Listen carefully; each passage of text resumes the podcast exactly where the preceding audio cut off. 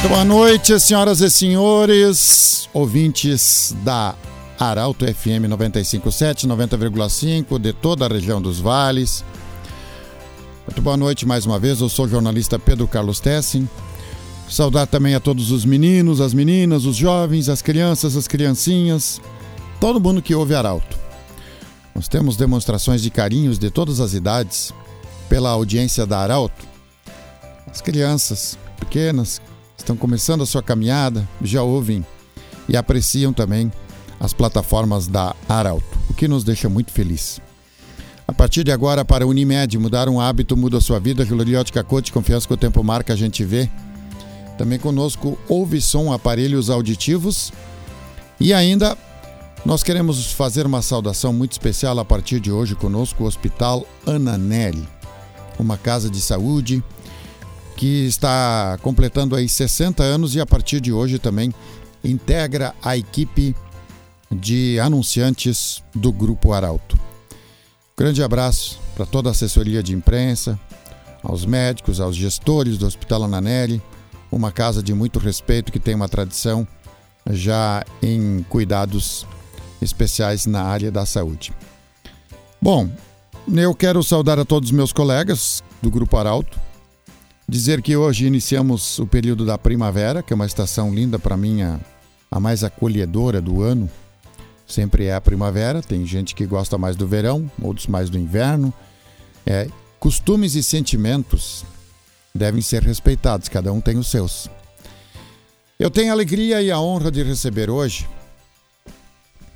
um gringo de Caxias do Sul, ah, um menino, infectologista, que vai falar conosco. Dr. Eduardo Zonda, Sonda, né? É Sonda, Sonda, infectologista de Caxias do Sul.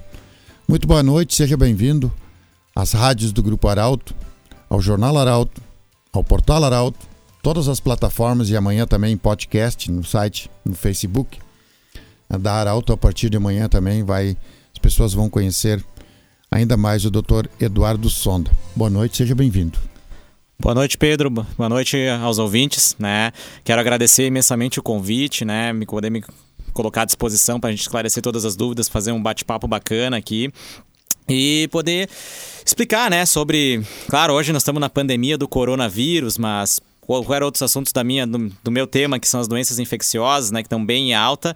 Estou aqui para poder esclarecer, a gente poder conversar, debater, né? Tem muita polêmica também nisso, a gente pode discutir, conversar o que, o que for bem bacana para a gente poder passar o máximo de informação possível, né? Porque hoje a gente sabe que está bem, bem difícil, né? Muita informação de todo lado, né? O Pedro sabe, às vezes nem sempre com aquela qualidade do jornalismo, enfim, né? Uhum. E que envolve também as questões científicas e médicas, né? Então eu estou aqui para a gente poder conversar sobre os assuntos e explicar para toda a população aí e ter a melhor orientação possível aí, mais correta. Doutor, é, você como médico e eu tenho conversado com vários, uhum. vários infectologistas, clínicos, enfim, é, parece, parece, vamos começar do, do, do momento agora, parece que o medo, o medo ele tem reduzido aquela angústia, aquela coisa. Parece que aos poucos as pessoas perderam o medo. É, como infectologista, o que, que você diria agora nesse momento? Lhe preocupa, porque eu sei que alguns médicos estão preocupados, a gente não pode relaxar. Ou por outro lado, também te deixa confortado por uma situação, porque tem, tem, depende de que dimensão a gente olha, né? Exatamente, Pedro. Assim, é. pelo lado como infectologista, como quem trabalha com controle de, de infecções, enfim, né? A gente, claro, fica um pouco preocupado com a com a questão da, desse relaxamento do isolamento social, né? Uh, é que também, para a população em geral, a gente entende que começou tudo muito cedo, né? Desde o final de março, né? Manter essas medidas mais restritivas é complicado. Ao mesmo tempo, também a gente sabe que o coronavírus ele é uma doença que, que não existe só de hoje, né? Existe desde a década de 60, enfim. E a forma de transmissão dele é igual a todas as outras doenças virais, basicamente, né? Claro que ele tem um risco um pouco maior de transmissão, de contágio, né? Por isso que a gente acaba se preocupando tanto, porque tem um grande número de casos por isso, né? Mas a gente conseguiu ver ao longo do tempo que as medidas de prevenção que a gente, eh, que a gente faz, enfim, então, que são de distanciamento social, higienização de mãos, próprio uso de máscaras, isso faz a, a doença a doença se reduzir, enfim, né? Enquanto a gente espera uma vacina ou algum tratamento mais eficaz. E a gente vê que essas medidas funcionam, né? E de fato combatem o vírus e a gente vê, vê um, uma diminuição do número de casos, né? E isso às vezes também nos relaxa de certa forma, né? E a gente acaba também diminuindo um pouco.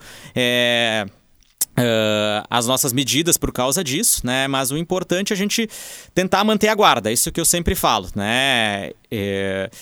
Buscar, claro, tentar sempre ter uma vida mais próximo do normal, por mais que não seja igual a antes, mas tem que tentar buscar algo mais próximo disso, né? Tentando respeitar essas medidas de prevenção.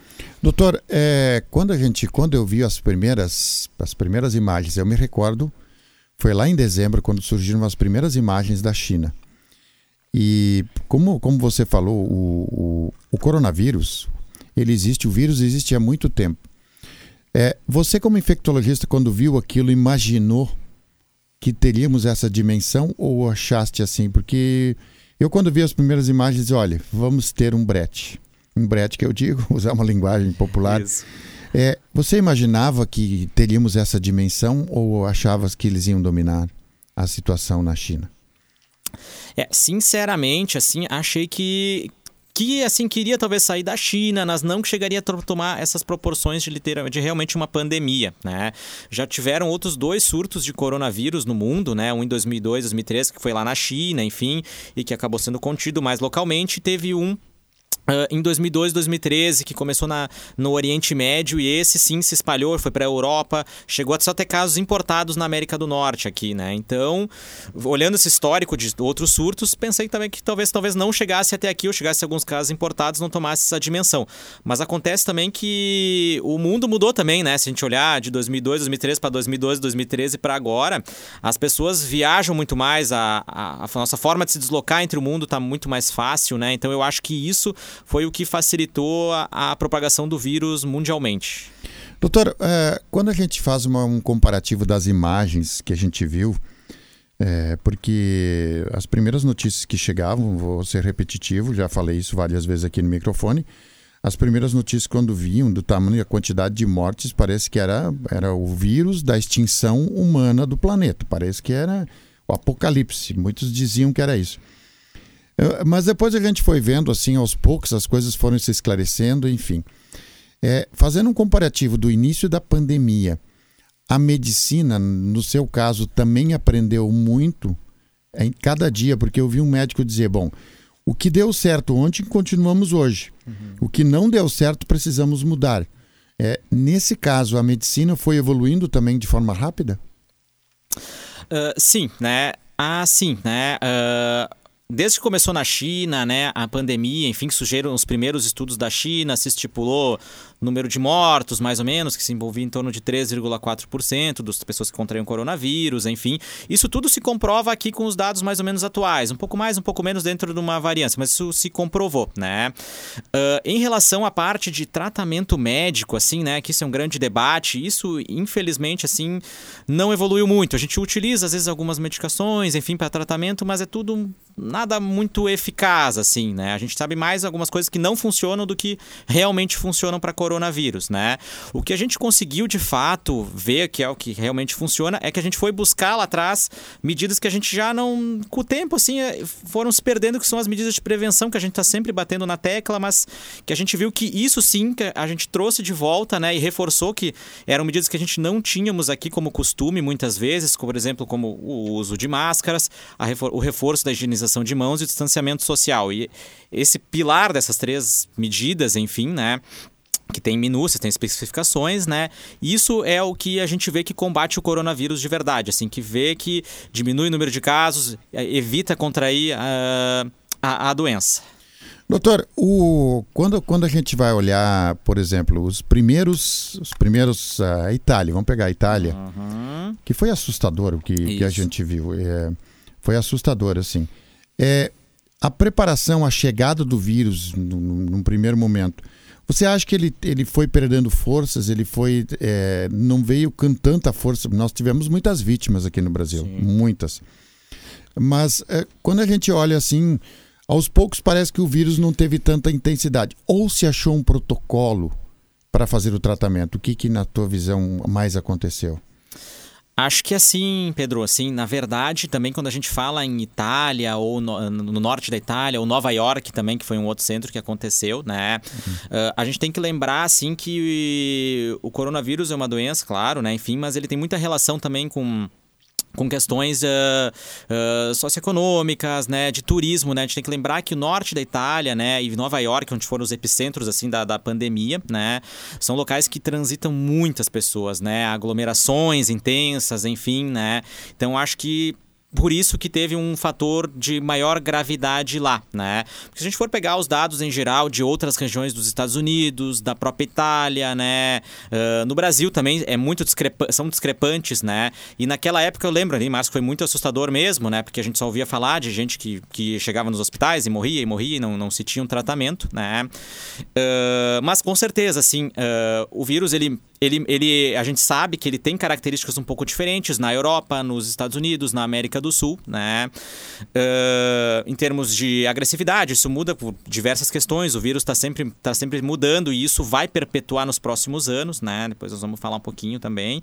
E mas o que eu tenho a falar, assim, que é, é, são mais algumas particularidades, eu acho, de algumas regiões específicas, assim. Mas a gente vê que nos estudos, de modo geral, na grande parte, né, e mais ou menos se mantenha uma estimativa, assim, de número de casos, de, de, de número de mortos, enfim, de óbitos, né, é, se mantém de modo geral. E sempre tem algumas exceções, como tem as exceções para o ruim, tem as exceções de lugares que são melhores, como Austrália, Japão, que tem menos casos de modo geral que outros países. Agora, doutora, eu falei do protocolo. Hoje uhum. vocês já têm mais ou menos um protocolo também definido que é eficiente, uhum. porque nós temos muitos casos, tem casos positivos todos os dias. Uhum.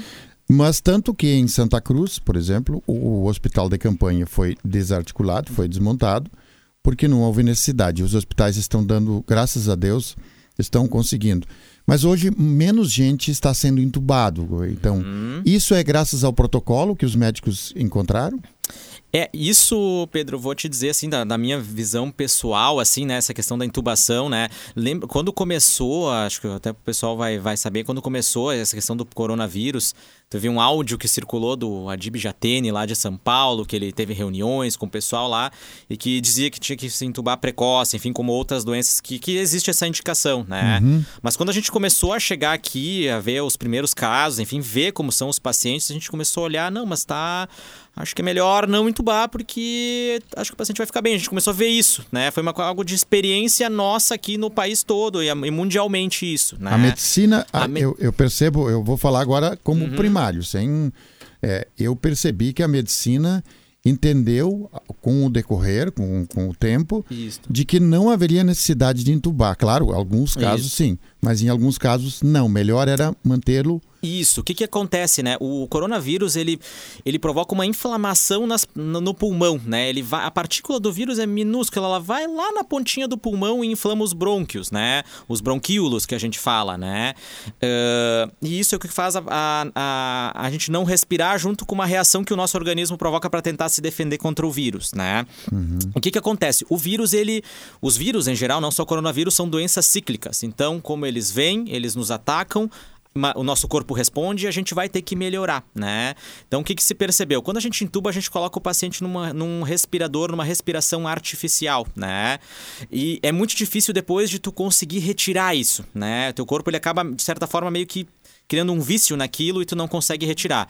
Então, quando a gente consegue ofertar oxigênio suficiente para que a, as partes do pulmão sadia consigam respirar, o vírus a gente sabe que com o tempo, né, às vezes o segredo do coronavírus é ter paciência, ele, o corpo vai acabar reagindo e a pessoa vai acabar melhorando. Até, até pela própria insistência, talvez, do corpo de ter que respirar, fazer o corpo respirar, é, já funciona como tipo fisioterapia, é isso?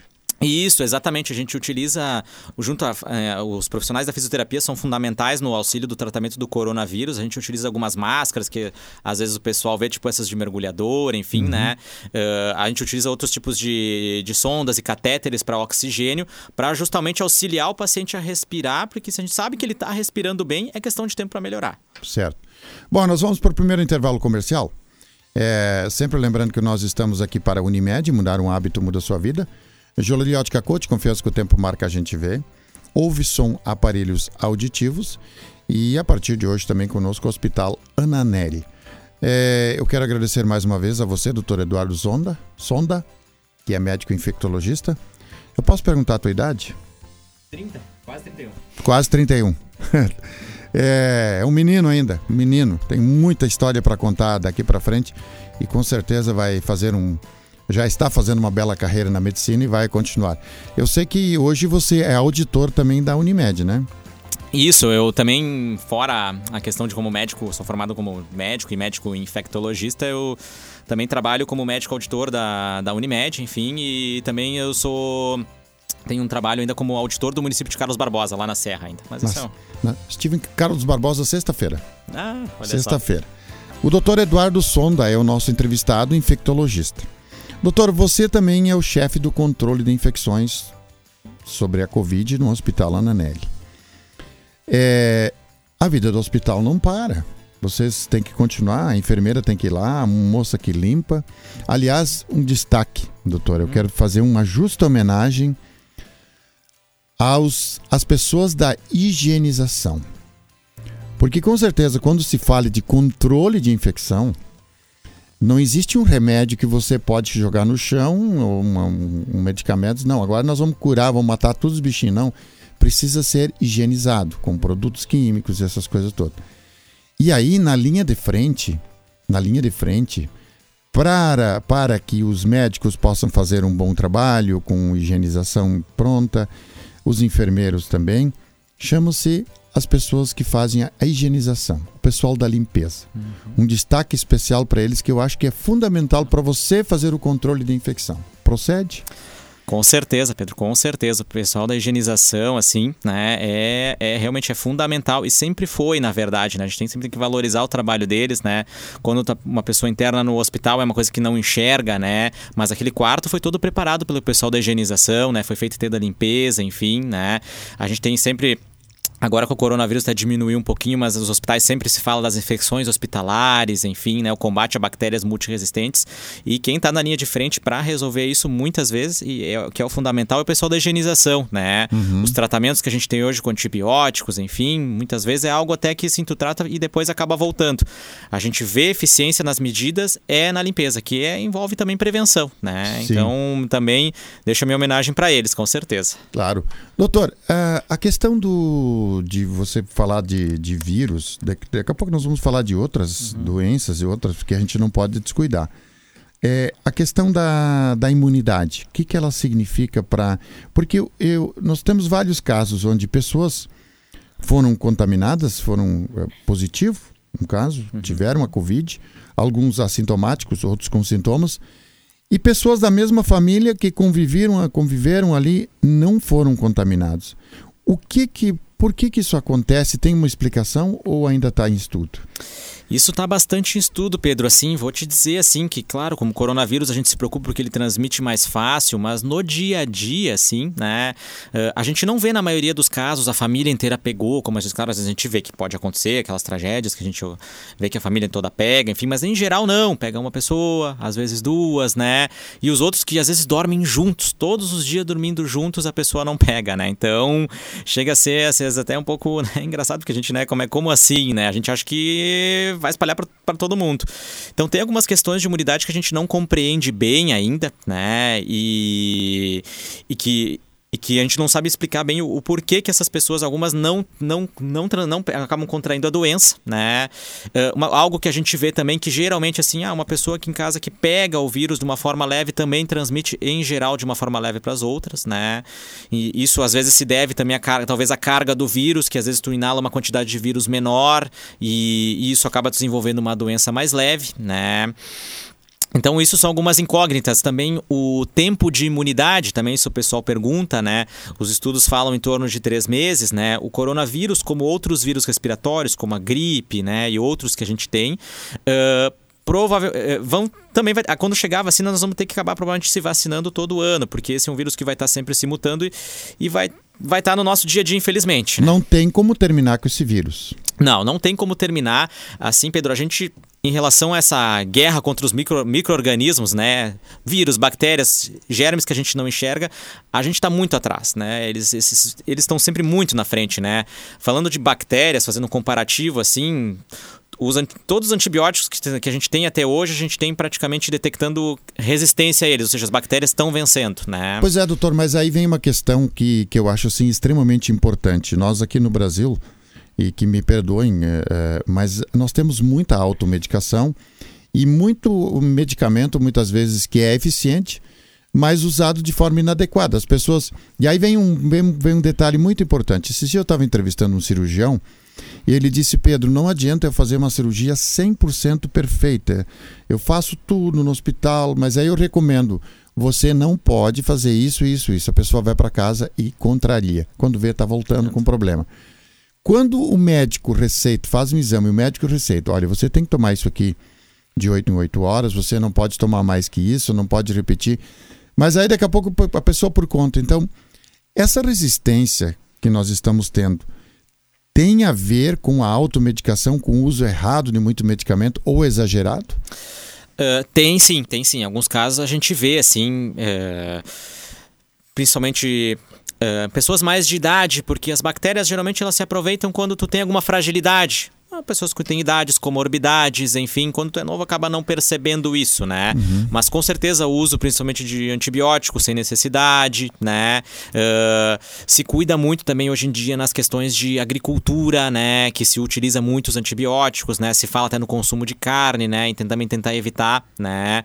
Então tudo isso sim influencia e se tem se mudado questões sobre isso para tentar diminuir essa questão de, de, falando de bactérias multiresistentes. Né? É, aí, aí tem uma questão também, né, doutor? Doutor, da, da, daquilo que aí seria o caso já de ouvir um nutricionista também, de muitas vezes de medicamentos que são usados nos animais que vão para o abate depois e são consumidos. Isso tudo tem que ter um controle rigoroso. Exatamente, tem que ter um controle rigoroso, porque se usa não só antibióticos, hormônios, enfim, outras questões que podem induzir, talvez, às vezes, uma série de doenças, né? Que a gente se fala, às vezes sempre pensa não só infecções, mas câncer, outros distúrbios daqui a pouco do nosso organismo que podem estar relacionados com isso, com a alimentação, né? Doutor, nós falamos é, há pouco, antes do programa, a gente falou sobre a máscara. É, quando a gente olhava muitas vezes japoneses em países é, desses níveis aí, eles já usavam a máscara. Daqui a pouco, ah, ameaça de uma fumaça tóxica. A gente via eles usando máscara. A gente via. Achava engraçado. A gente achava engraçado. De repente, o mundo todo começou a usar máscara. De repente, o mundo todo. Naturalmente. Hoje, as pessoas a gente vê naturalmente a pessoa usando máscara.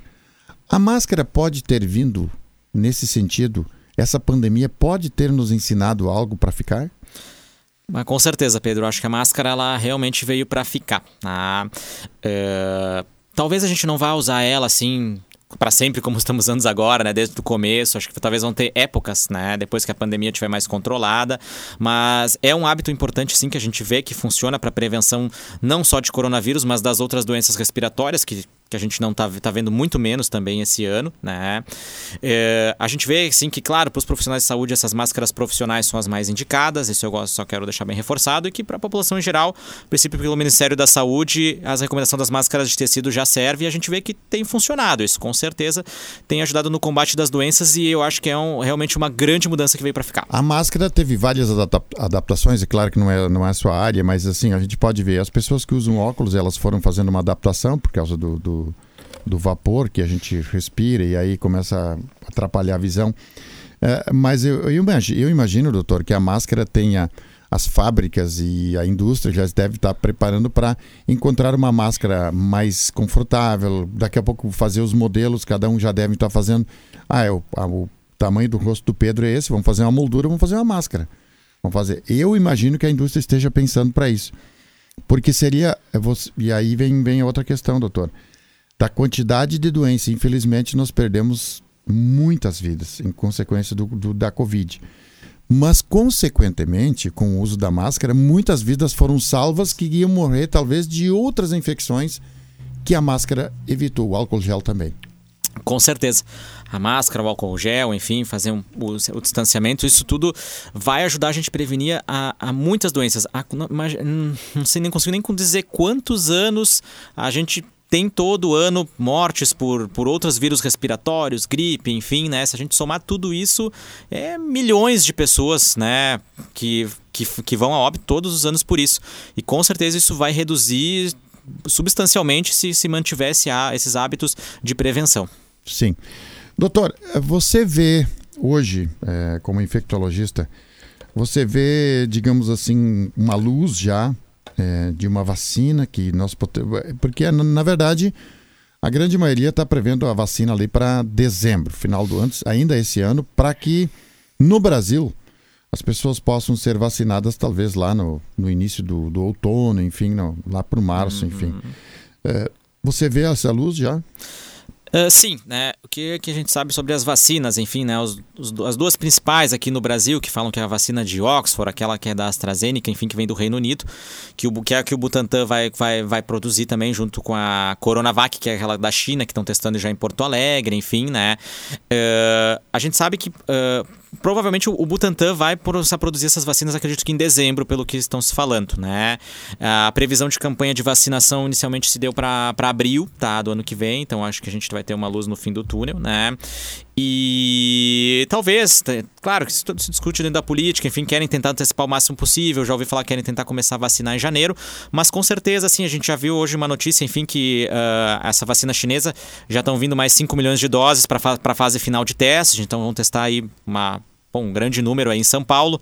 O São Paulo já já está encomendando em torno de 40 milhões de vacinas para dezembro, então as coisas vão começar a melhorar, né? A grande questão, assim, né, Pedro, é que uh, é muito difícil vacinar. Não sei se nem se vai ter vacina num, num curto prazo, digamos, para para 100% das pessoas, né? Tem que ser franco em dizer isso, né? E o alvo que geralmente é 70%, 80% que se estima de, de vacinação, né? Para tentar controlar a doença, mas eu acredito que mesmo com a vacina vai reduzir e muito o número de casos, vai ser uma excelente, talvez a, gente vá conseguir voltar, digamos, à, à, normalidade que todo mundo quer, ou próximo disso, mas a doença não vai deixar de existir, isso tem que deixar, deixar bem claro. Doutor, eu tenho, é, eu sempre falo assim, as pessoas para falar sobre um assunto, elas precisam estar habilitadas.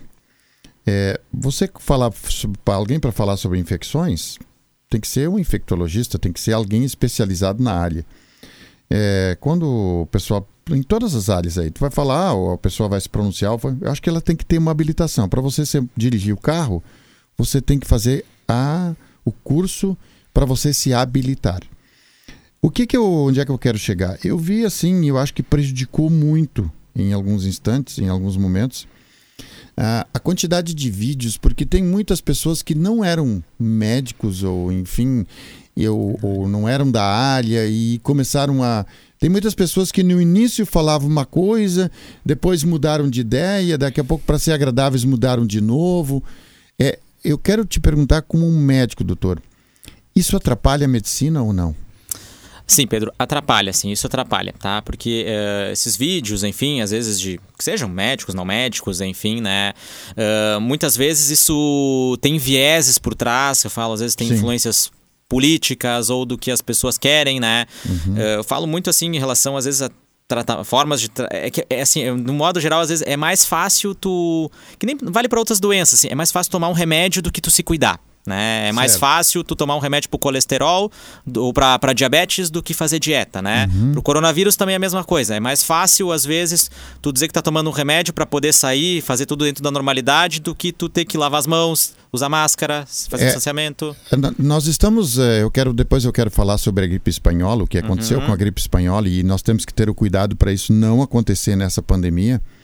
Mas nós temos o caso da AIDS. Você lembra, doutor? Você era bem menininho. Uhum quando surgiu o coquetel para combater. Parece que aí liberou, assim, foi todo mundo relaxou. Diz, bom, agora nós temos um remédio.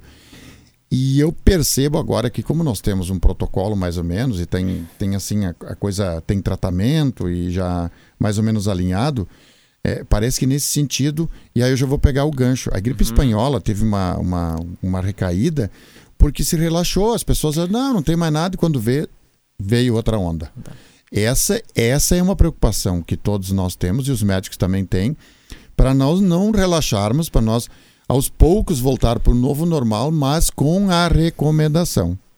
Isso, perfeito. A gente sabe que o coronavírus, enfim, né, ele se dá por ondas, que a gente fala cluster é o termo que a gente usa, mas por ondas. Então, uh, claro que a, a, primeira onda do coronavírus, digamos assim, é onde provavelmente vai pegar a maior parte dos casos. A gente vai ver e está vendo já no Brasil de forma geral que os casos estão estáveis, estão diminuindo, né? Mas que nem como aconteceu na Europa, já está tendo, digamos, uma segunda onda. Ah, talvez não vai ser tantos casos como a primeira, mas puxa vida, né? Coronavírus já né, que nem tu falou, levou tantas pessoas a óbito já, né? Muitas vidas foram perdidas, enfim. Então a gente não pode baixar guarda nesse sentido, até ter uma vacina um tratamento um pouco mais eficaz, né? Porque, justamente por isso, porque por mais que a gente faça as medidas de prevenção, né? Alguns casos ainda os casos estão aparecendo. Sim. Nós vamos para mais um intervalo comercial e depois nós já vamos para o último bloco. Vamos falar de outras infecções, doutor, que a vida continua. É, e a vida é bela, porque, como falei no início do programa, nós iniciamos hoje uma estação aqui. Hoje a gente fala para o mundo todo, né? Mas nós iniciamos a estação da primavera, que é um espetáculo, né? Na minha. A, a estação mais linda do ano, mais agradável. E nesse período é muito bom levantar cedo da manhã. Eu sei que você levanta cedo também. E hoje de manhã até falava no ar. É, quando eu chego aqui 6 horas da manhã já está claro o dia, né? Imagina daqui um mês, dois meses, nós vamos estar aqui com sol de manhã já, né? Então, mas é muito, é muito bom você ver o amanhecer, essa esperança toda. Por isso que eu, eu quero trazer esse, essa inspiração do amanhecer para nossa vida, para você que está nos ouvindo agora, que muitas pessoas às vezes perdem a esperança. Ah, não sei. Vamos ter assim como agora nesse momento nós estamos na noite, nós temos a esperança e a certeza que o dia vai amanhecer. Assim, nós temos que ter esperança sempre. Nós temos que trazer isso para a nossa vida, que mesmo nessa pandemia, nós não podemos dizer que não, tudo está perdido. Essa pandemia vai nos ensinar muito. Infelizmente, nós perdemos vidas, infelizmente. Então, que sirva de aprendizado para que a gente no futuro possa usar isso para evitar perdas, tá bom? Mas usamos esse amanhecer lindo durante a primavera como inspiração para a nossa vida também. É, falávamos no intervalo que uma hora assim a gente acha tanto tempo, mas passa tão rápido, tão rápido quando a conversa flui. E eu vou destacar mais uma coisa. A gente falava tanto daquele pensamento positivo para a vida quando a gente faz as coisas com amor. A recompensa ela vem de um jeito que a gente não tem a dimensão. A gente não tem a dimensão e aí o tempo passa tão depressa. Eu acho muito triste, doutor eh, Eduardo, quando alguém diz assim: ah, eu estou fazendo isso para passar, para ver se passa o tempo. Gente, se alguém chegou nesse estágio, repense. Repense um pouquinho. Porque quando você o tempo, cada minuto é tão precioso que não volta nunca mais. Nós estamos escrevendo hoje a página do, de número 2209-2020. Logo à meia-noite, essa página vai estar fechada. Depende daquilo que você quer escrever nessa página. Da meia-noite em diante, nós vamos receber outra página em branco.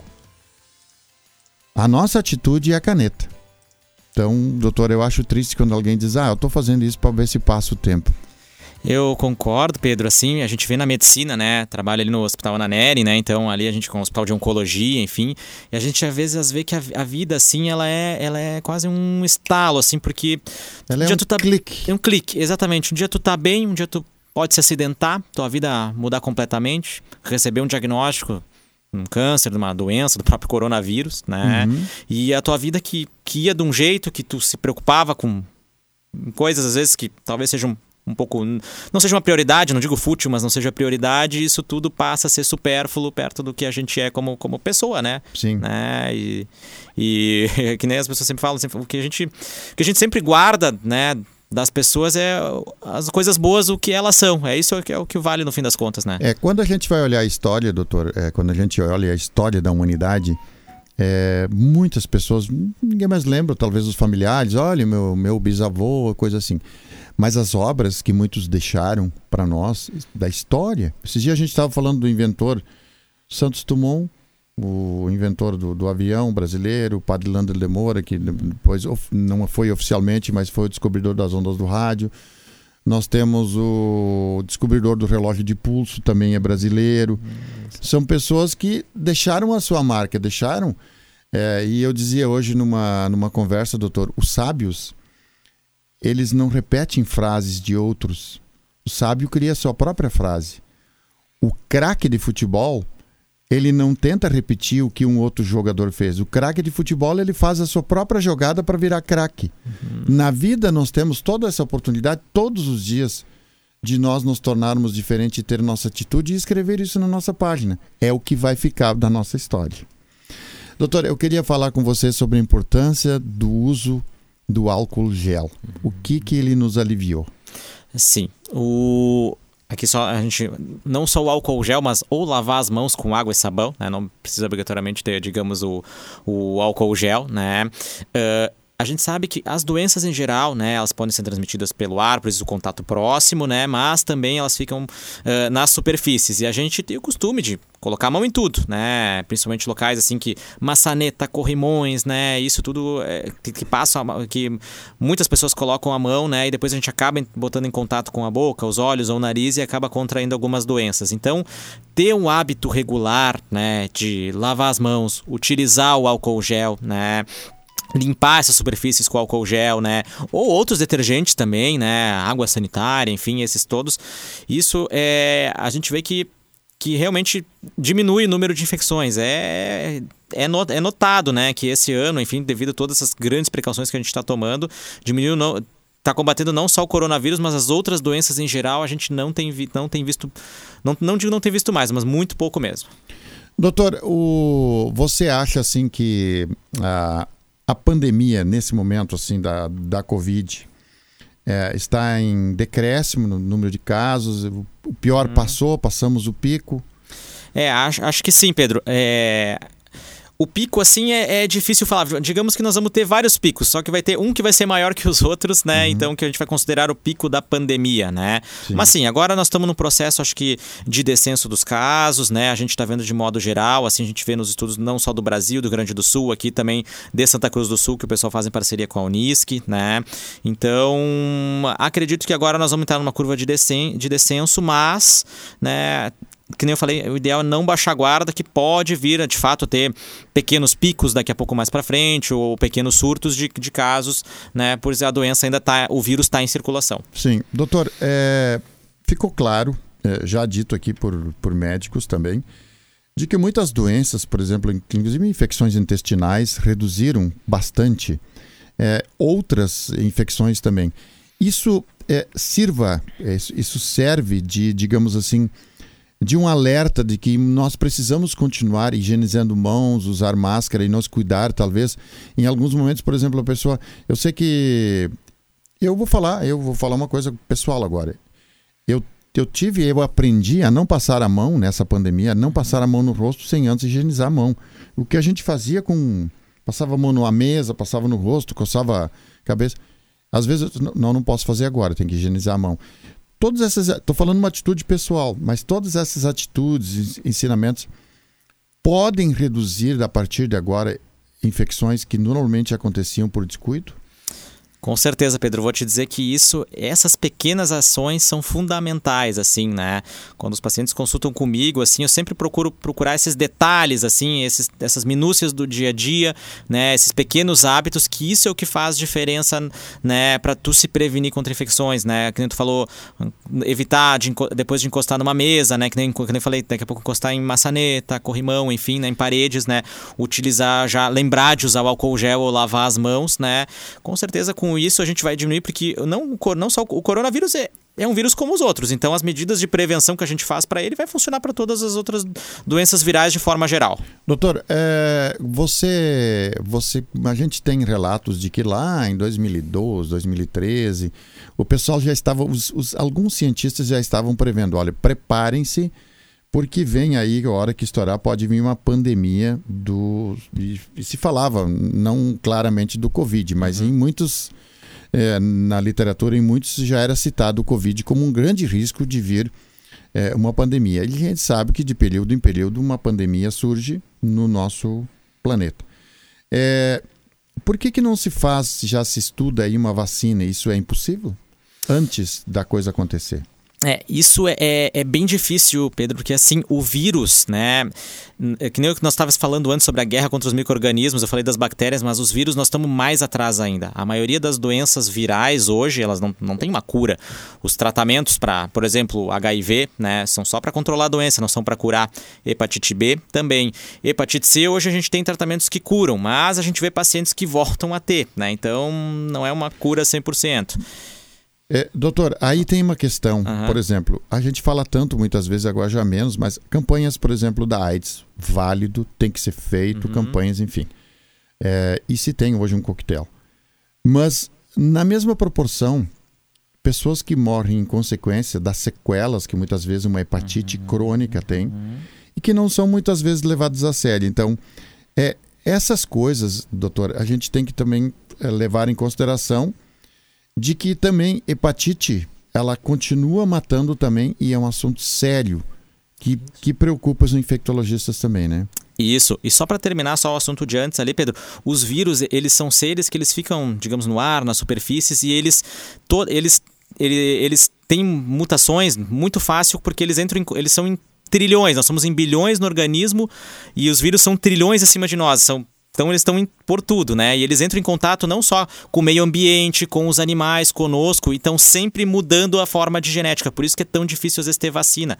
Às vezes tu faz uma vacina para um vírus, né? Que nem tu falou, existem milhares de tipos e daqui a pouco ele muda e aquela vacina não se faz mais. Então acho que a gente, digamos, não tem pé para fazer para estudar tanta vacina para tanta doença, Sim. né? Em relação só às hepatites, então, né, com certeza, né, tanto o HIV quanto as hepatites virais, é muito importante a gente falar porque são doenças silenciosas. No, muitas vezes, quando a pessoa contrai, tem poucos sintomas ou não sente nada, e são doenças que demoram anos para se manifestar, mas quando se manifestam são doenças graves. Né? Sim. Doutor, nós temos dois minutinhos ainda. O que, que eu não perguntei que você gostaria de destacar em se falar de infecções, você como infectologista?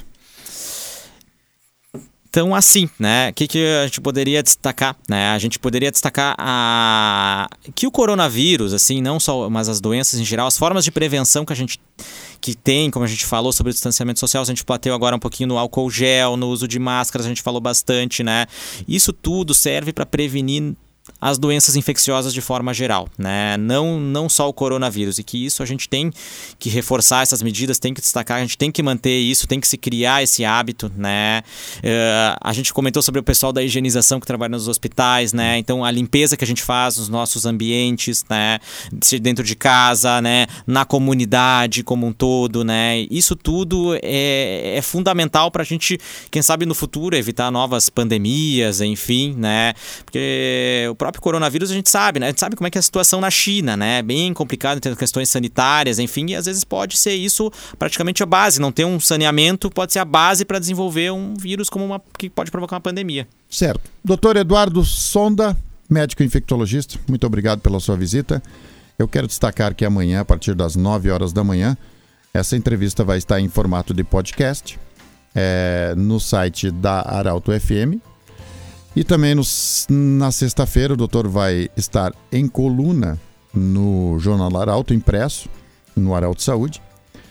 Sábado, a partir das 8 horas da manhã, um compacto desta entrevista em vídeo, onde vocês vão conhecer também o doutor eh, Eduardo Sonda, que é infectologista.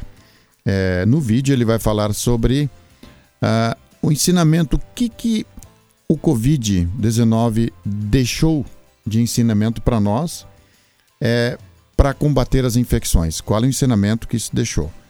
A outra questão é a importância de não relaxarmos com a prevenção para não haver uma, um ressurgimento de, de, fortalecer o vírus de novo e daqui a pouco nós termos uma outra pandemia da Covid. Tá bom? Então, sábado, 8 horas da manhã, vai entrar o vídeo. Você vai conhecer o Dr. Eduardo. Eduardo, nós queremos te agradecer muito a tua visita e a disponibilidade de vir falar com os ouvintes da Arauto FM. Eu que agradeço, Pedro e toda a equipe, né? Todos os ouvintes terem escutado a nossa conversa. Espero que tenha sido muito proveitosa, né? Sempre me coloco à disposição, sempre quando for preciso, enfim, né? Pedro sabe que sou bem, bem acessível, né? Então, eu agradeço o convite e fico esperando pela próxima para a gente poder continuar a conversa. Muito bem, doutor Eduardo Sonda, médico infectologista, falou no Arauto Saúde, sempre para Unimed mudar um hábito, mudou a sua vida. Juliótica Coach, confiança que o tempo marca, a gente vê. Hospital Ananelli e também Ouvição Aparelhos Auditivos. Um abraço. É preciso cuidar bem do seu maior bem.